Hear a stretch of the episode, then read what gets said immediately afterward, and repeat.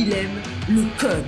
Il faut que la communication soit codée, mais de façon claire et transparente. La rigidité, c'est pas pour nous. Mon nom est Francis Parent-Valquette et vous écoutez le Sandro Show. Mais le plus important, c'est qu'il est bélier. Il y a quelques semaines, je t'ai parlé que j'ai rencontré quelqu'un qui travaillait pour le département de marketing numérique de Shore et j'y avais demandé s'il pouvait me prêter un micro, le MV7, pour en faire l'essai, pour pouvoir faire des vidéos, des reviews. Et il a dit oui. Donc, j'étais vraiment, vraiment super heureux que Shore me fasse confiance pour me prêter un micro. Je t'ai dit que j'allais t'en reparler. Et je t'ai aussi dit que ce micro-là, quand je l'ai vu, j'ai fait Wow, je pense qu'on pourrait comme enlever tous les autres micros disponibles pour le podcast puis le remplacer par du MV7.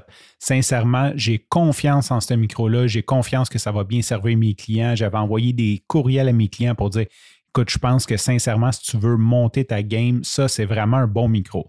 Parce que en plus d'être la qualité Shore, il y a un prix qui est très accessible et il peut se brancher autant XLR que USB. Si jamais tu n'as pas compris, ben USB, ce qui est le fun, c'est que tu n'as pas besoin d'avoir d'équipement spécialisé, tu as juste à le brancher sur ton ordinateur. Tu peux même le brancher sur ton cellulaire. Il y a une app, tu peux tout contrôler. C'est super facile, super portable, puis tu peux avoir une qualité Shure pour ce prix-là. Fait que j'étais juste wow, wow, wow. Le XLR, ben ça, c'est si tu as des équipements plus spécialisés, mettons, tu veux faire du mixage, euh, rentrer plusieurs micros, ben ça te prend du XLR. Donc, tu peux avoir les deux qualités. C'est un micro qui va te suivre quand tu commences, puis mettons, tu es en mode USB parce que tu commences, tu ne sais pas ce que tu fais, et qu'un jour, ben, tu décides d'augmenter ton setup en ayant des enregistreurs ou peut-être des consoles, ben, tu vas pouvoir le brancher XLR. Donc, c'est un micro qui va te suivre dans le temps. Et je ne l'avais pas essayé, mais j'avais confiance parce que d'un, Shure, ben, ils sont là depuis comme 60 ans. Fait ne sont pas là pour sortir des produits, un one-shot, puis réussir à juste la vendre. Puis, j'ai confiance que si on mis leur nom, qu'ils ont créé un produit. D'ailleurs, il ressemble beaucoup au micro que j'utilise, mais en plus petit, qui est vraiment comme le look classique pour le Shure SM7B cette semaine, je reçois une boîte, puis là, ben, je pensais que c'était Amazon. Puis là, je dis à ma blonde, je sais quoi cette boîte-là? Je sais pas, c'est à ton nom. Hein? D'habitude, quand on commande sur Amazon, c'est ma blonde qui a le compte Prime, fait que c'est jamais à mon nom. Fait que là, je suis, ah, comment ça? Là, je regarde ça, j'ouvre ça, je dis, ah oui, c'est vrai, c'est Shure qui m'a envoyé le micro. J'étais super content.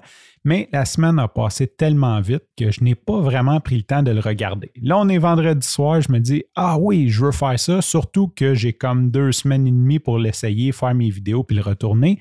Et mon plan, c'est d'enregistrer au moins une semaine du Centro Show avec pour ben, me familiariser avec, faire des essais. Je vais peut-être demander à mon chum Tom Kelly, là, qui est le spécialiste en audio, l'audio engineer, de faire une comparaison si j'enregistre XLR USB, qu'on regarde un petit peu euh, différents settings. Donc, je veux jouer un petit peu avec pour faire un review qui a du sens. Et ce soir, ben, c'est le premier épisode que j'enregistre avec le MV7. Si jamais tu n'aimes pas la qualité ou c'est un commentaire sur la qualité, bien sûr, viens m'en parler. Ça va me faire plaisir de t'écouter. Sur ce, je te remercie pour ton écoute. Je te dis à demain et bye bye.